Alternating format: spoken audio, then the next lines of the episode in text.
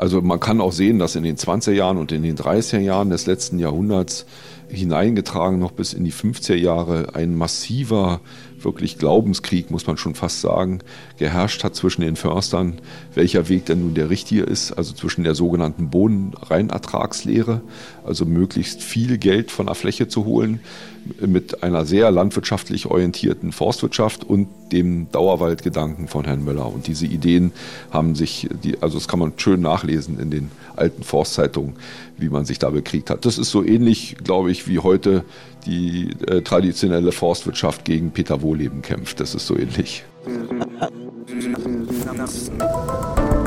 Synapsen. Ein Wissenschaftspodcast von NDR Info. Dem Wald geht's richtig schlecht. Trockenheit, Hitze, Käferplagen. Immer wieder hören wir regelrechte Horrormeldungen. Um das mal mit Zahlen zu unterstreichen, 245.000 Hektar Wald sind bereits abgestorben. Das ist ungefähr dreimal die Fläche von Berlin. Willkommen bei Synapsen, ich bin Lucy Kluth. Der Klimawandel ist im Wald angekommen, sagen Experten. Dabei gilt er doch als der Hoffnungsträger, um das Klima zu retten. Die Wissenschaft streitet jedenfalls darüber, wie man den Wald nun retten kann. Brauchen wir dazu Bäume aus Nordamerika? Kann der Wald sich sogar selbst heilen? Und wie viel Kraft steckt eigentlich im Waldboden für den Kampf gegen den Klimawandel? Auch in dieser Folge habe ich mir einen Fachjournalisten eingeladen, nämlich meinen Kollegen Patrick Seibel. Hallo Patrick. Hallo Lucy. Patrick, stirbt der Wald gerade vor unseren Augen? Das ist ein, ein großes Wort. Also sicherlich haben wir dramatische Bilder, wenn wir fernschauen. Wir sehen diese Gerippe, hm. vor allem im Harz, diese Fichten, an denen nichts mehr dran ist. Wir haben auch, wenn wir global schauen, die Bilder, Waldbrände, riesige Brände in Brasilien, im Amazonasgebiet.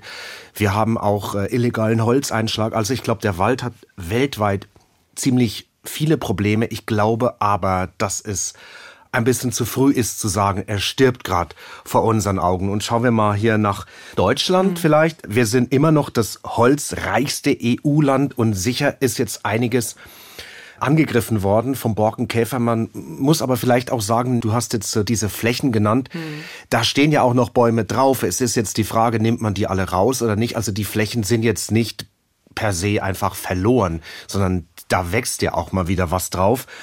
Hm, bei der letzten Waldinventur, die war 2012, da haben wir gesehen, dass wir fast vier Milliarden Kubikmeter Holz haben bei uns in Deutschland und dass wir mittlerweile sogar, das zeigt so die Zwischenbilanz, noch sechs Prozent da oben drauf gekriegt haben. Das heißt, es ist schon noch ein bisschen Wald da. Man soll natürlich die Probleme absolut nicht verharmlosen. Du hast schon gesagt, wir haben die Trockenheit, wir haben den Borkenkäfer. Da muss man aber dann sehr, sehr genau hinschauen. Ist das ein reiner Wirtschaftswald, also so wie ein Acker, wie eine Plantage, stehen da Bäume drauf, die äh, gepflanzt und geerntet werden? Oder ist das ein naturnaher Wald? Ist das ein Mischwald, wo eben auch nicht nur Fichten drinstehen, nicht nur Nadelhölzer, sondern halt auch Laubwald. Da gibt's riesengroße Unterschiede. Aber eins vielleicht noch, ich finde es gut, dass wir so viel über die Waldprobleme auch in den Medien mitkriegen, denn so wird eben ganz einfach das Bewusstsein geschärft, so wird sensibilisiert und so kann man vielleicht für die Wälder tatsächlich was tun. Und die Bedeutung des Waldes wird damit ja auch nochmal klar, weil der Wald hilft uns ja auch viel. Da kommen wir aber gleich nochmal zu. Wie lange beobachtest du das Thema Wald denn schon? Also rein als Journalist bin ich eigentlich bei anderen Themen so angesiedelt, aber ich habe schon so eine sehr starke emotionale Beziehung. Ich bin als Kind im Wald aufgewachsen, also das Haus meiner Eltern steht so, dass da es heute noch so einfach der Garten in den Wald übergeht. Und ich weiß noch, als wir da hingezogen sind, da war ich knapp sechs da. Das war eine ganz andere Welt, die sich da plötzlich geöffnet hat. Wir waren den ganzen Tag im Wald, Bäume klettern, Feuerchen machen, auf Felsen steigen, Hütten bauen, das volle Programm. Und das, das war tatsächlich auch mein Biotop, in dem ich so groß geworden bin. Und ich habe es sehr geliebt, liebe es heute noch. Dann kam das, was man heute unter Waldsterben 1 versteht. Also mhm. tatsächlich in den, in den spät 70er, früh 80er Jahren diese Berichte im Fernsehen, das Waldsterben. Und das war schon ziemlich bedrohlich, auch für mich dann als Jugendlicher und dann die Bilder, die man da so gesehen hat im Fernsehen, das war ja auch oft diese kahlen Fichten im so Schwarz. Wie heute? Gen genau, daran fühle ich mich erinnert. Das, das war so der Harz auch, wo man dann gesehen hat, die kahlen Bäume. Dann hast du Schwarzwald gesehen und es waren ja auch wirklich viele Nadelbäume, die da betroffen waren.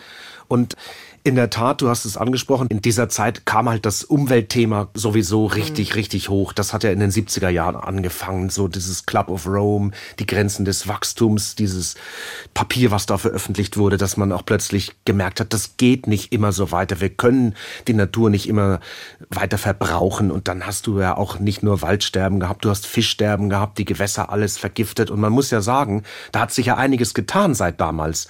Dieses Waldsterben 1, wie es heute genannt wird, ist ja eigentlich abgewendet worden, weil die tatsächlich die Industrie viele Auflagen gekriegt hat mit diesen Entschwefelungsanlagen. Mhm. Wir haben die Katalysatoren gehabt bei den Autos.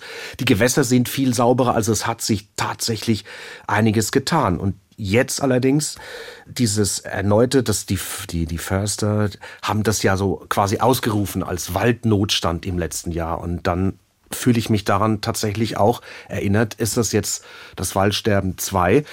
Also von daher bin ich jetzt äh, mit diesem Thema schon eigentlich immer irgendwo in Kontakt. Der Wald hat ja eine wichtige Aufgabe. Er speichert CO2 und hilft uns, die Erderwärmung einzudämmen. Inwiefern ist dieser Mechanismus denn jetzt gefährdet?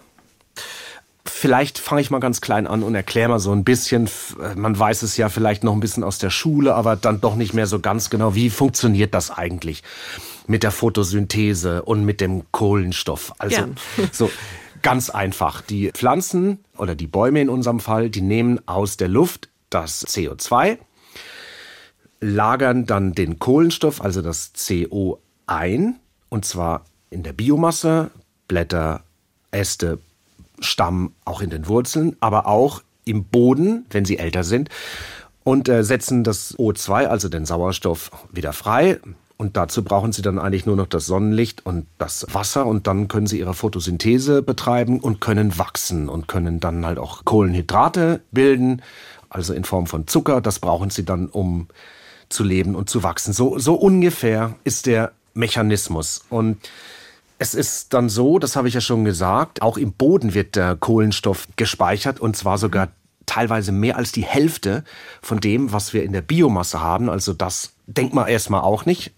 Und dann gibt's noch eine dritte Variante, wo auch der Kohlenstoff gespeichert bleibt. Das ist nämlich später, wenn das Holz verarbeitet wird. Also wenn du dir überlegst, du hast hier so einen Eichenbalken, der dann jahrhundertelang in einem historischen Gebäude drin steht, dann bleibt der Kohlenstoff da drin gebunden. Der wird nur dann freigesetzt, wenn der Baum zerfällt. Bäume geben aber auch Kohlenstoff ab, wenn sie atmen. Also auch da, es gibt quasi immer einen Kreislauf, es gibt eine Bilanz und wenn Wälder mehr CO2 aus der Luft rausnehmen, als sie abgeben, dann spricht man von einer Kohlenstoffsenke. Ja, du hattest natürlich gefragt, wodurch ist das Ganze jetzt gefährdet? Wir haben ja eingangs schon gesagt, es gibt Probleme global, es gibt Probleme bei uns. Wir haben einige Studien, die sind durchaus alarmierend. Es gibt eine Studie, die zeigt, dass offenbar die Wälder im Amazonasgebiet ihre Kohlenstoffspeicherfunktion ein bisschen verloren haben. Man ist am Rätseln, woher das kommen könnte. Es gibt eine Hypothese, die sagt, dass dort die Böden tatsächlich ausgelaugt sind, dass da nicht mehr genug Phosphor drin ist. Warum? Weil ähm, zum Vergleich bei uns, wir hatten eine Eiszeit, die letzte vor etwa 10.000 Jahren. Dadurch hat sich im Boden unter anderem Phosphor angereichert. Dort in äh, Südamerika ist das viel, viel, viel länger her, Millionen Jahre. Das ist so die eine Hypothese. Die andere ist aber auch, es ist trockener geworden, die Luft ist trockener geworden, über dem Regenwald bis zu 20 Prozent weniger. Also auch deswegen kann er nicht mehr richtig wachsen. Das ist aber alles noch nicht richtig verstanden, aber das ist sicherlich ein Alarmsignal. Und wenn natürlich da diese Senkenfunktion verloren geht, heißt das im Umkehrschluss, wir haben wieder mehr Kohlenstoff, der freigesetzt wird. Wir haben mehr CO2 in der Atmosphäre. Gucke ich jetzt mal nach Deutschland oder zu uns nach Mitteleuropa. Wir haben ja diese zwei heftigen Trockenjahre gehabt, 2018, 2019. Und wir haben da schon äh, massive Schäden. Du hast es ja schon angesprochen. Wir haben diesen Borkenkäferbefall, der viele Fichten angreift. Aber nicht nur, auch Buchen sind, sind davon betroffen. Mhm. Also Laubbäume auch, ja? Ja, genau. Wir haben auch gesehen, dass die Kronen gelichtet sind und auch deswegen natürlich Speicherkapazität verloren geht. Kronen gelichtet, also nicht mehr nur Blätter, sondern wie Lücken. Genau, das ist wie Haarausfall, kann ja, man sich das okay. vielleicht vorstellen. Das ja. ist einfach, die Krone ist dann nicht mehr so dicht. Ja. Der Baum lichtet die selbst aus, um sich auch zu schützen, wenn er zu wenig Wasser hat. Und dadurch ist natürlich die Biomasse kleiner und dadurch kann auch weniger Kohlenstoff gespeichert werden. Was auch noch ganz wichtig ist zu bemerken, Wälder sind nicht nur Kohlenstoff senken. Wälder haben auch viele andere Funktionen, die wichtig sind fürs Klima. Zum Beispiel ganz elementar der Kühlungseffekt. Es gibt da Untersuchungen, die haben mich umgehauen. Im Kölner Becken, da wo der Hambacher Forst ist. Dort hat man an einem heißen Sommertag Temperaturunterschiede von 20 Grad gemessen innerhalb des Kölner Beckens. Und man denkt, dass beispielsweise bei einer Großstadt wie Berlin die Temperaturunterschiede zu einem Wald, der in der Nähe ist, 12 Grad betragen können an einem heißen Sommertag. Und innerhalb eines Waldes hat man auch Temperaturunterschiede zwischen einem reinen Fichtenwald und einem Laubmischwald auch noch von 8 Grad gemessen. Also das zeigt, wie wichtig ein funktionierender Wald ist für die Kühlung. Du hast selber schon den Harz angesprochen. Das hat persönlich bei mir wirklich so einen richtigen Aha-Effekt aufgebracht, was da eigentlich los ist, als ich diese Bilder gesehen habe von diesen kahlen Fichtenwäldern. Da fällt mir sofort ein, naja, das sind ja auch viele Monokulturen. Ist das auch ein Teil des Problems? Absolut ist das ein Problem und da sind sich eigentlich auch alle einig. Die einen sagen es vielleicht nicht so laut wie die anderen. Denn was tatsächlich ganz viele Studien rausgefunden haben, ein Ökosystem wird stark durch Diversität, also viele Arten, verschiedene Arten. Junge Bäume, alte Bäume, das muss richtig zusammenpassen, wie, wie bei so einem Team. Überlegt man eine, eine Fußballmannschaft zum Beispiel. Da, da kannst du auch nicht nur Verteidiger gebrauchen, du brauchst mhm. verschiedene Spezialisten, die zusammenarbeiten. Und es gibt tatsächlich einige Studien, die ich gelesen habe, die eben besagen, so ein Wald, wenn er vor allem alt ist, das ist ganz wichtig, er muss alt sein und er muss verschiedene Baumarten haben. Wir müssen es auch mal vor allem ins Gedächtnis rufen. Bei uns wäre normalerweise, wenn wir nichts dagegen getan hätten, die Buche so der, der Baum, der hauptsächlich bei uns stehen würde. Aber, mhm.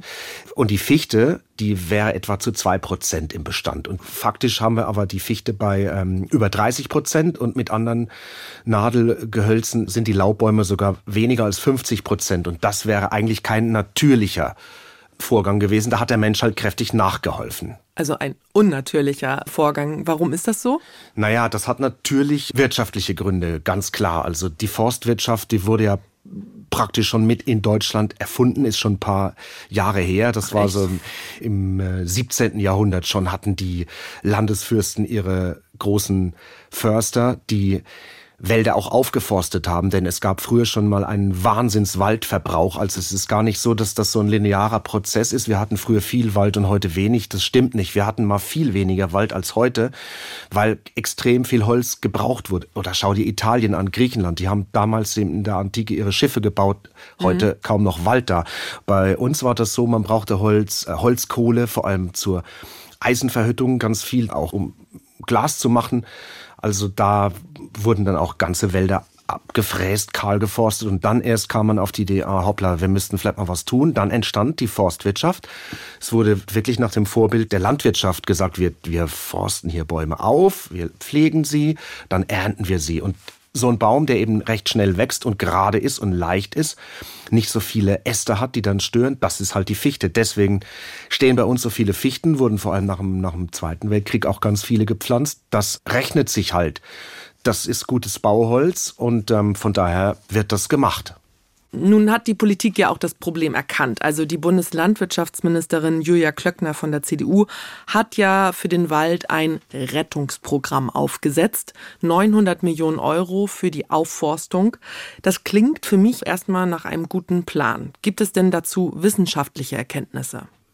Also ich habe lange gesucht und ich muss jetzt ganz ehrlich sagen, ich habe jetzt keine Studie gefunden, die äh, das wissenschaftlich erklärt hat, warum hier diese Aufforstung vornehmen muss und warum man vor allem die befallenen Bäume rausnehmen muss. Aber es ist allgemeine Praxis. Vielleicht ist das einfach eine Erklärung. Und vielleicht dann ja politisch beziehungsweise wirtschaftlich motiviert. Also es ist ganz klar so und das ist natürlich auch plausibel. Habe ich einen Wirtschaftswald aus Fichten, wo der Borkenkäfer drin ist, der hauptsächlich die, wir müssen vielleicht nochmal sagen, es gibt tausende von Borkenkäferarten äh, sowieso, aber jetzt hier bei uns wichtig, der, das ist zum Beispiel der Buchdrucker, der stark an die Fichte rangeht. Also die Fichte ist betroffen. Klar, habe ich einen Wald und sehe, da sind viele Bäume geschädigt, fallen um. Natürlich brütet der unter der Rinde, kann sich dann durch Flug, vor allem in einem heißen Jahr, ne, wenn es Trockenjahre sind, gibt's manchmal zwei, drei Generationen pro Jahr, kann dann, das haben wir schon gesehen, das haben wir auch in den USA schon gehabt zum Beispiel, die fressen ganze Bestände kahl. Wenn ich Waldbesitzer bin und will Geld verdienen, natürlich hole ich dann das ganze Holz, was noch steht, raus, möchte versuchen, es auch zu verkaufen. Und da ist es natürlich sinnvoll zu sagen, Käferbefall, sofort alles rausholen und dann von vorne anfangen, neu, neu aufforsten. Also von daher ist es einfach die Praxis der Forstwirtschaft. Das haben wir schon immer so gemacht und das machen wir auch weiter so. Das ist jetzt tatsächlich die eine Seite. Es gibt aber natürlich auch wissenschaftliche Erkenntnisse, die sagen, das ist falsch, wir sollten es anders machen. Ja, und was genau gibt's da? diese Maßnahme aus dem Baukasten der Landwirtschaftstechnik. Ne? Es gibt ja Nutzpflanzen, es gibt Schädlinge, ich mache die Schädlinge platt. Für das Ökosystem Wald, wenn man es halt von der Richtung her betrachtet, nicht wirtschaftlich, sondern aus Ökosystem-Gesichtspunkten ist das einfach das falsche Werkzeug. Das ist so, als wenn ich mit einem Zahnarztbohrer äh, einen Bandscheibenvorfall beheben will. Das, das passt einfach nicht, sagen viele Forscher an verschiedenen Unis weltweit. Die sagen, ähm, es ist sogar richtig wichtig, dass das Holz, sie nennen das Totholz, liegen bleibt, weil genau an diesem Holz entwickeln sich neue Organismen. Für den Wald ist es eine Chance, dass er gestresst wird. Er hat freie Flächen, er kann sich regenerieren, es können neue Arten entstehen durch die Lichtungen. Also das ist auch vieles noch nicht so ganz verstanden, aber sicher weiß man, dass wenn ich jetzt zum Beispiel auch eine Fläche komplett platt mache, dann habe ich dort eine große Trockenheit. Ich habe es hab's heiß, es ist zu hell, dann kann ich auch gar nicht jeden Baum anpflanzen. Also dann mhm. habe ich zum Beispiel Probleme, eine Buche zu pflanzen, die wird dann sofort wieder vertrocknen. Andererseits haben wir auch äh, sogar die Feinde der Borkenkäfer, die sind da drin teilweise, auch im Totholz und können dann die äh, Borkenkäferlarven wieder fressen. Also von daher ist es sicherlich, sage ich mal, diskussionswürdig, was jetzt hier passieren soll. Und ich habe eine sehr interessante Studie noch gefunden, das muss ich noch erzählen. Ja. Das war die ähm, Uni in Würzburg. Und die haben in 42 Fallstudien haben die Schutzgebiete angeschaut, weltweit, wo nach einem Schädlingsbefall massiv abgeholzt und wieder aufgeforstet wurde. Und als sie sich das genau angeschaut haben, die Würzburger, haben sie rausgefunden, hinter diesen Aktionen stand auf Platz eins das Gewinnstreben mhm. und nur auf Platz zwei der sogenannte Sanitärhieb, so heißt es im Fachjargon. So dass, so Sanitärhieb? Sanitärhieb, genau. Man, man hat ja dann schon die Assoziation Krankenhaus. Stimmt, ja, ja, äh, Krankenwagen. Hier, da wird was Krankes, ja. äh, das wird was Krankes, äh, ein kranker Zahn gezogen und dann wieder was Gesundes, eine Füllung, Implantat reingemacht, so ungefähr. Und das funktioniert in der Natur einfach nicht.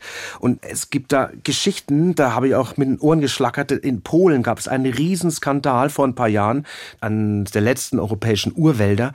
Da wurden, wenn ich mich richtig jetzt erinnere, 100.000 Bäume rausgeschlagen nach einem Schädlingsbefall. Sogar die EU hat da interveniert. Der Umweltminister wurde dann entlassen. Also es war ein Riesenskandal, aber es wurde einfach gemacht. Und die Würzburger haben auch gesagt, es ist wohl auch so ein tatsächlich ein Kommunikations- und Vermittlungsproblem. Sehr viele Menschen, die sich für grüne Wälder einsetzen, die auch auf die Straße gehen würden, die nehmen das so hin, dass wenn der Wald in einem chaotischen Zustand ist, also als, als Pflegefall, dass man sagt, okay, hier geht rein, macht das wieder gut, auch wenn da schwere Erntemaschinen reingebracht werden. Das wird akzeptiert, weil die Leute es nicht besser wissen. Und man muss natürlich sich auch fragen, welche Lobby steht dahinter? Die, die Lobby der Waldbesitzer zum Beispiel, die ist wie die Lobby der Landwirte. Ich sage das ganz wertfrei, aber sie ist stark. Mhm. Sachen aus wissenschaftlichen Veröffentlichungen von Science oder, oder in, an Unis, das bleibt oft in diesem Zirkel Zirkel hat es schwer, in die Öffentlichkeit zu kommen, schwer ins Fernsehen zu kommen. Und ähm, klar, wenn ich mich plakativ hinstelle und sage, schaut ihr hier diesen Harz an, alles kaputt, wir müssen sofort das wieder neu pflanzen, dann, dann ist das ja erstmal plausibel. Das klingt total logisch.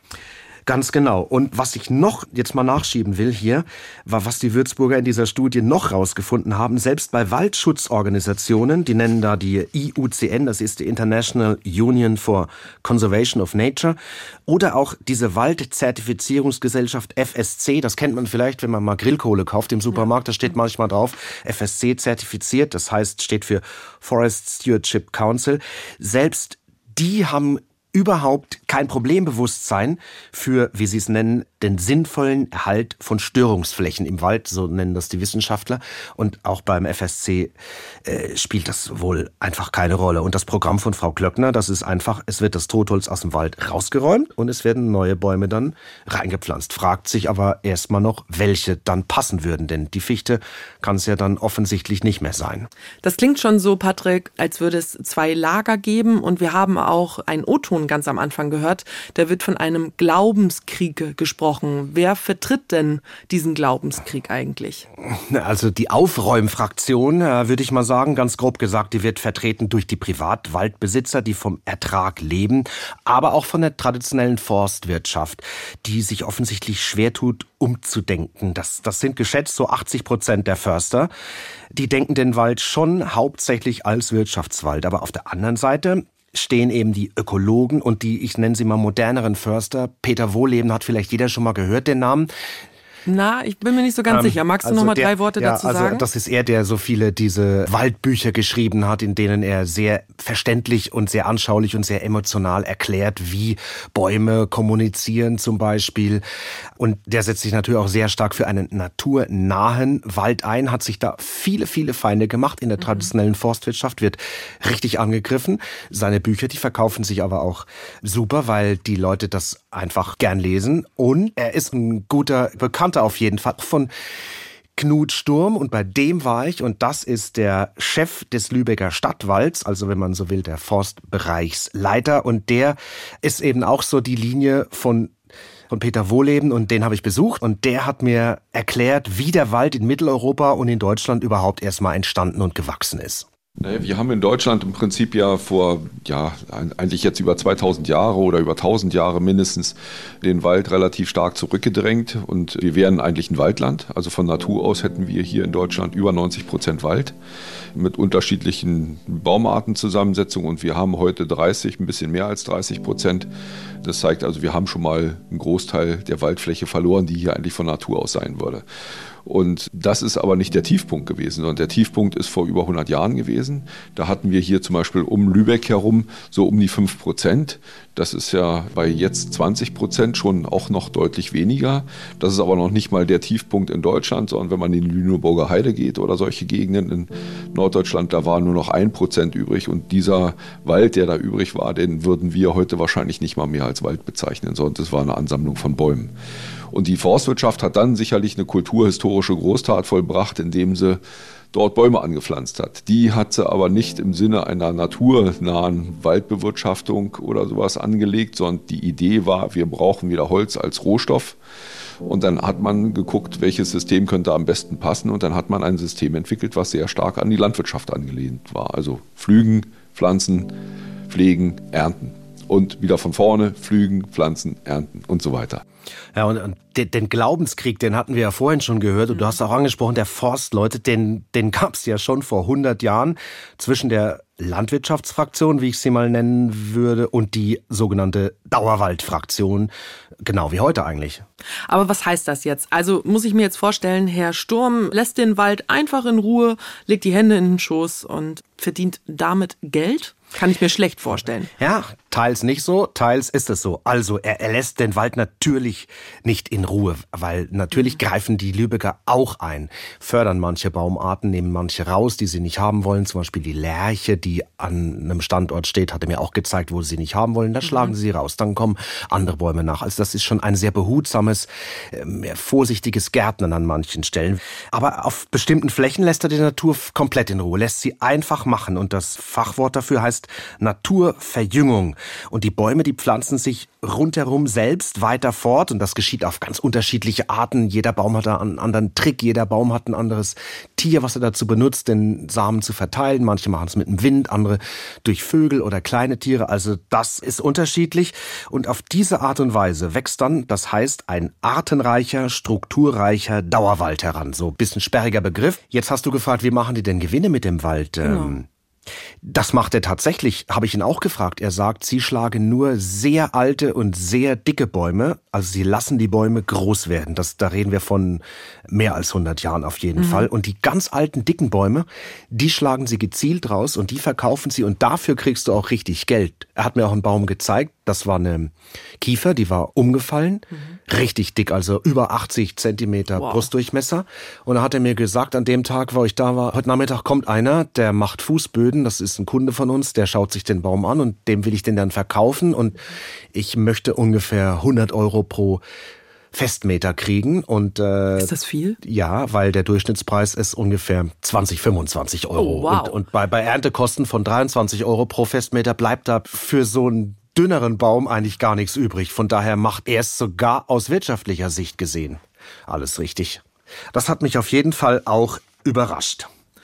Kannst du nochmal die Naturverjüngung erklären? Ja, klar. Man kann neue Bäume kriegen auf zweierlei Arten. Einerseits, ich nehme mir Setzlinge, pflanze die rein, wie es der Gärtner macht, ja. äh, wie du es vielleicht auch im Garten machen würdest mit Tomaten oder Erdbeeren. Das andere nennt sich halt Naturverjüngung. Die Natur verjüngt sich selbst. Bäume verjüngen sich selbst. Es gibt den Mutterbaum bei einer großen Buche, die wirft ja ganz viele Bucheckern runter. Die, die werden dann verteilt, teils durch Eichhörnchen, durch Mäuse. Die vergessen dann aber auch mal wieder was, wo sie es hingelegt haben. Und dann gibt es rund um die Buche, gibt es dann auch diese Schößlinge. Und die werden groß. Also du hast den alten Baum, du hast die jungen Bäume und das nennt man Naturverjüngung. Also wenn die Natur sich von selbst wieder verjüngt und dadurch wird der Wald auch viel, viel dichter zum Beispiel als ein gepflanzter Wald. Und so ein Wald hat der Sturm. Ja, so einen Wald hat er, den hat er mir gezeigt und das war eine Fläche, die ist durch sogenannten Windwurf entstanden. Also da war ein Sturm und er hat die Bäume dann umgeholzt. Das war 1990. Da hatten wir einen dieser großen Stürme und 25 Jahre also her. Und da sind wir rausgegangen in den Wald und äh, dabei hatten wir noch Nina, den Jagdhund, und dann sind wir mal auf die Fläche gegangen. Wir gehen hier noch mal ein Stück geradeaus, das zeige ich Ihnen gleich mal. Nina, komm da raus, ich weiß, da sind Schweine. Wildschweine? Ja. ja, ja. Das sieht man an dem Weg hier. Die haben heute Nacht hier rumgewühlt. Die hat sie natürlich in der Nase und möchte da gerne rein. Finde ich immer ein bisschen gruselig, in der Nähe von Wildschwein zu sein. Die, das kann sein, dass die uns sehen und hier zu uns rüber gucken. Also, also man hatte das Gefühl, die Augen starren uns an, so aus so fünf Meter Entfernung. Ähm, das finden die ganz gut. Also der Hund war jetzt auch nicht riesig als Jagdhund, eher schlank. Die ist jetzt da auch nicht reingegangen. Die hatte schon ihren Respekt vor den Wildschweinen, aber ähm, das vielleicht hat auch gezeigt, ja, wir waren so richtig in der Natur und nicht in irgendeiner Plantage. Das ist hier eine Fläche, die ist 1990 zum Beispiel vom Wind geworfen worden. Und wir haben dann 1992 hier die Forstplanung gemacht und da haben wir lange darüber diskutiert, wie wir mit der Fläche umgehen. Damals war hier der Förster automatischer Reflex, alles wegräumen, alles was noch steht, aufräumen, dann Eiche pflanzen. So, die Eiche war ja schon mal eine gute Idee, weil die würde hier wahrscheinlich auch von Natur aus relativ stark vorkommen. Wir haben uns dann für was anderes entschieden. Zum Glück muss man ja im Nachhinein sagen, wir haben nämlich gesagt, bleibt alles wie es ist und wir gucken mal, was passiert. Und es entsteht ein Mischwald. Wenn wir jetzt hier durchgehen würden durch diese Fläche, würden wir, wir haben das ja schon gemacht, weil wir ja öfter solche Aufnahmen halt machen, findet man hier 13 verschiedene Baumarten. Da ist keine von gepflanzt. Jetzt kann man sich ja in etwa vorstellen, das ist jetzt hier jetzt diese Bestände, die jetzt, vor denen wir jetzt hier stehen, die sind so 25 Jahre alt, ja, alt jetzt. Man hat auch, und das ist auch ganz wichtig, alles, was stehen geblieben ist, auch stehen gelassen. Das ist eben genau das Gegenteil von dem, was wir jetzt gerade in der Diskussion haben mit diesem äh, Waldrettungsprogramm, mit diesen Millionen, die da ausgegeben werden sollen fürs Aufräumen und fürs Neupflanzen. Also wir machen genau den gleichen Fehler, den wir immer machen. Wir glauben, dass wir besser wissen, wie die Natur funktioniert. Und eigentlich müssen wir das ganze Zeug stehen lassen, umfallen lassen oder vergammeln lassen oder wie auch immer. Und dann kommen die Baumarten von ganz alleine. Ich brauche nicht einen Euro dafür auszugeben, sondern das funktioniert alles von alleine. Aber nochmal zu diesem sogenannten Totholz. Ne? Müssen die Förster nicht die abgestorbenen Bäume rausnehmen? Ist das nicht irgendwie Pflicht? Ja, das ist eine Frage, was, was möchte ich? Und ähm, Knut Sturm sagt klipp und klar, und er erklärt das auch ziemlich plausibel, für mich jedenfalls. Das Totholz, die absterbenden Bäume, die sind wichtig. Die sind einerseits Kühlschränke für den Wald, andererseits bieten sie sogar Lebensraum für die Feinde der Borkenkäfer. Das Hauptproblem bei diesen Sachen ist halt auch, dass viele Förster erzogen worden sind in sauberer Wirtschaft, so nennt sich das denn. Das heißt also, es wurde immer aufgeräumt, es wurde immer alles sauber gemacht. Und das ist hier natürlich jetzt irgendwie so das Gegenkonzept. Und es ist denen aber nicht beigebracht worden, welche Ökologie eigentlich dahinter steht. Und so ein absterbender Baum, wenn der jetzt hier umfällt und am Boden liegt, dann hat er Bodenkontakt. Und in, in den Monaten, wo die Feuchtigkeit relativ stark Überschuss hat, also in den Wintermonaten und im Herbst vor allem auch, und der sich langsam zersetzt und zu Humus wird, dann saugt er sich voll wie so ein Schwamm. Und in den Monaten, wo dann die Trockenheit kommt, bei uns ja hauptsächlich jetzt eine zunehmende Frühjahrstrockenheit immer, dann ist es wie ein Kühlschrank. Nicht? Da scheint die Sonne drauf, Verdunstungskälte, achte Klasse Physik, sollte eigentlich jeder kennen, entsteht da. Und schon habe ich, sind die Totholzbäume sind mein natürlicher Kühlschrank hier für die Fläche. Aber ich habe das immer so verstanden aus der Waldwirtschaft, dass eben Totholz die beste Nahrung für den Borkenkäfer ist. Das passt doch dann irgendwie nicht zusammen. Äh, ja, das dachte ich auch. Und da hat er mich ganz schön, ich will nicht sagen abgekanzelt, aber als ich das vorgebracht habe, das Argument, da hat er mir sehr energisch widersprochen. Sie haben gerade gesagt, der Käfer ist dann raus. Ist ja. mir jetzt auch neu gewesen, ja. weil, weil man ja auch schon mal gehört hat, schnell schlagen, damit die Käfer das sich nicht vermehren und so. Erklären Sie das mal. Das ist völliger Quatsch. Also diese, wenn die Rinde runter ist, das ist ein rindenbrütender Borkenkäfer. Merken Sie schon an der Wortwahl, was das Problem ist? Wenn die Rinde weg ist, dann kann er auch nicht mehr Rinden brüten. Ja, also das heißt, dann ist er weg. Und dann ist er raus aus dem Stamm. Es ist reiner Ordnungssinn. Das Schlimme ist dabei, das bisschen Rinde, was jetzt noch an den Bäumen zum Teil dran ist, dahinter verstecken sich eine ganze Reihe von anderen Insekten. Und ein Teil von diesen Insekten, die sich dahinter verstecken, sind Antagonisten vom Borkenkäfer. Also zum Beispiel der Ameisenbuntkäfer. Das ist ein kleiner Käfer, der frisst die Larven von einer, vom Borkenkäfer. Der sitzt hinter, die ist an diesen, an diesen abgestorbenen Bäumen. Das heißt, wenn ich die rausnehme, dann verstärke ich das Borkenkäferproblem sogar noch. Ja, also das muss man sich auf der Zunge zergehen lassen. Das Aufräumen verursacht noch mehr Aufräumen. Ja, also ich schaffe mir mein nächstes Förderprogramm von Frau Klöckner.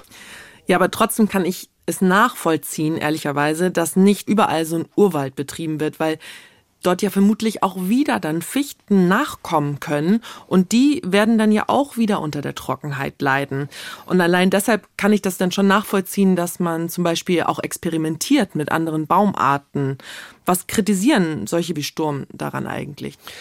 Erstens mal müssen wir, wenn wir mal auf die äh, Kohlenstoffbilanz schauen, einfach auch mal sehen, dass zum Beispiel Buchen wesentlich mehr CO2 speichern aufgrund ihrer anderen Struktur. Die sind dichter als so ein Nadelbaum. Aber das ist nur nebenbei gesagt. Ähm, speziell die Douglasie, die hat auch so ihre Probleme. Die äh, verträgt die Sommerhitze gut, ja, aber sie deswegen ins anzupflanzen, das hält Sturm, da hat er eine starke Meinung zu. Das muss man schon sagen. Das hält er für geradezu absurd und er hat es mir auch gezeigt im Wald. Warum? Und was man ganz gut sieht, ist ja hier vielleicht auch nochmal, das ist die Wunderbaumart der deutschen Forstindustrie, ja, das ist die Douglasie. Die sieht man mit Verlaub gesagt ziemlich scheiße aus.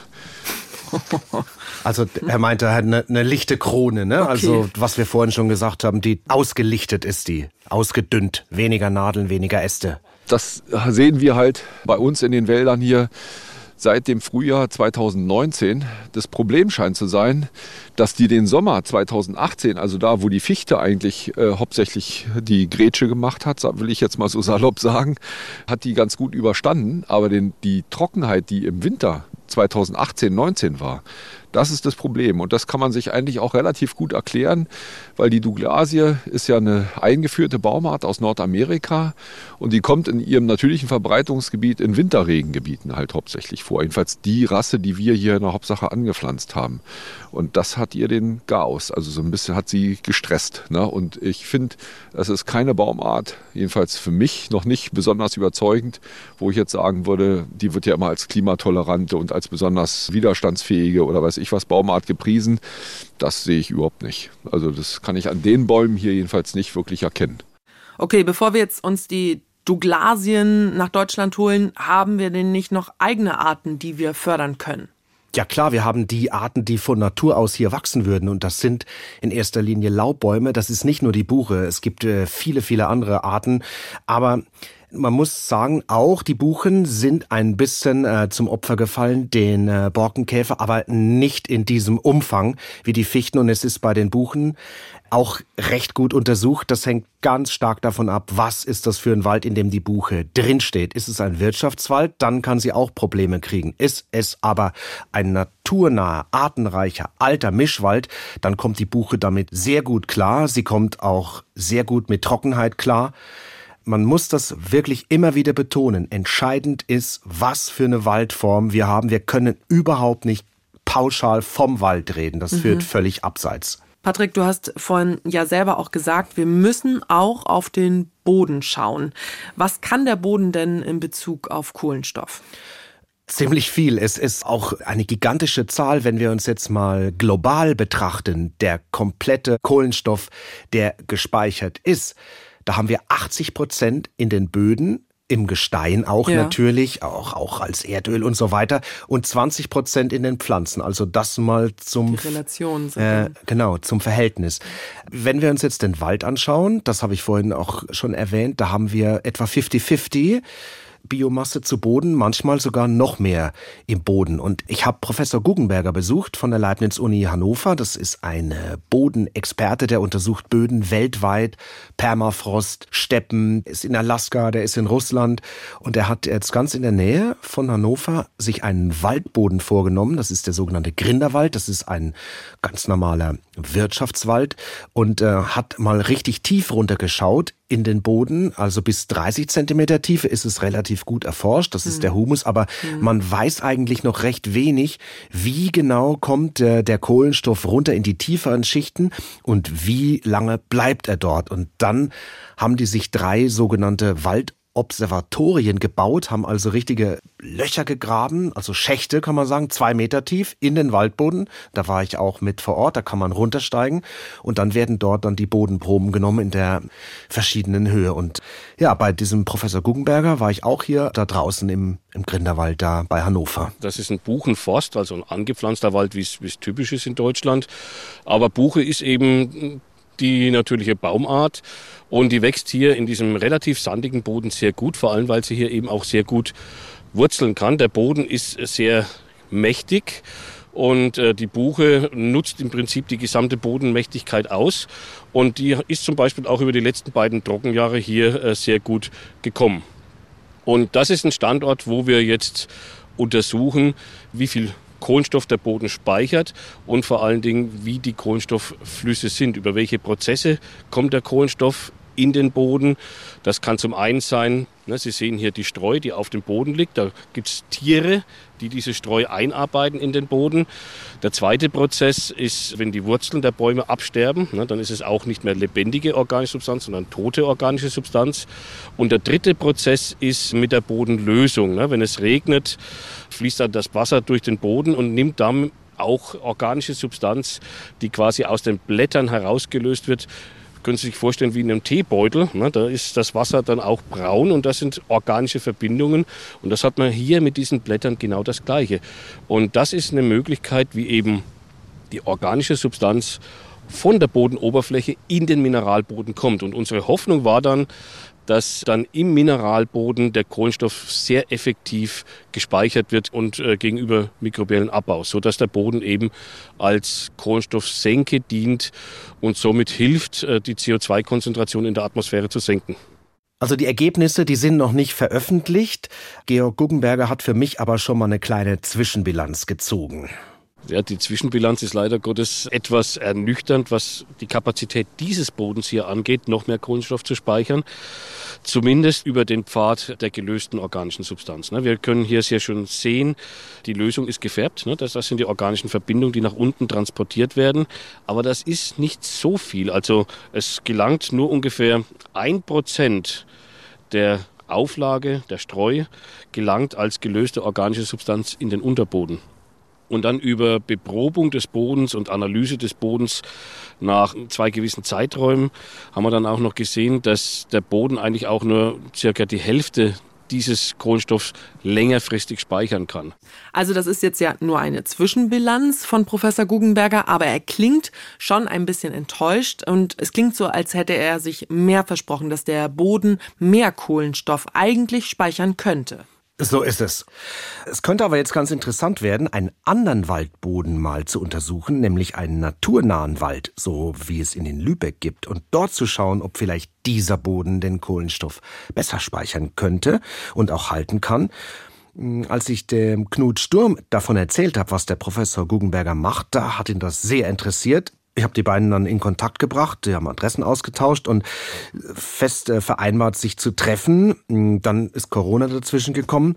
Zuletzt nachgefragt hatte, hatten sie sich noch nicht getroffen, aber sie haben es weiter fest vor und wollen tatsächlich mal schauen, ob sie zusammenarbeiten können und den Boden gemeinsam untersuchen können. Jetzt haben wir uns den Boden des Waldes angeschaut, der Kohlenstoff speichert. Holz wird verarbeitet, so wie dieser Tisch hier im Studio auch. Also der ist auch aus Holz und Holz speichert ja auch Kohlenstoff. Welche Rolle spielt die Holzverarbeitung denn bei dieser ganzen Sache? Auch die spielt eine sehr große Rolle. Es kommt aber tatsächlich wie immer drauf an, was man draus macht. Du hast ja gesagt, hier der Tisch, der wirkt recht massiv. Mhm. Der wird wahrscheinlich langlebig sein. Und da sind wir genau beim Punkt.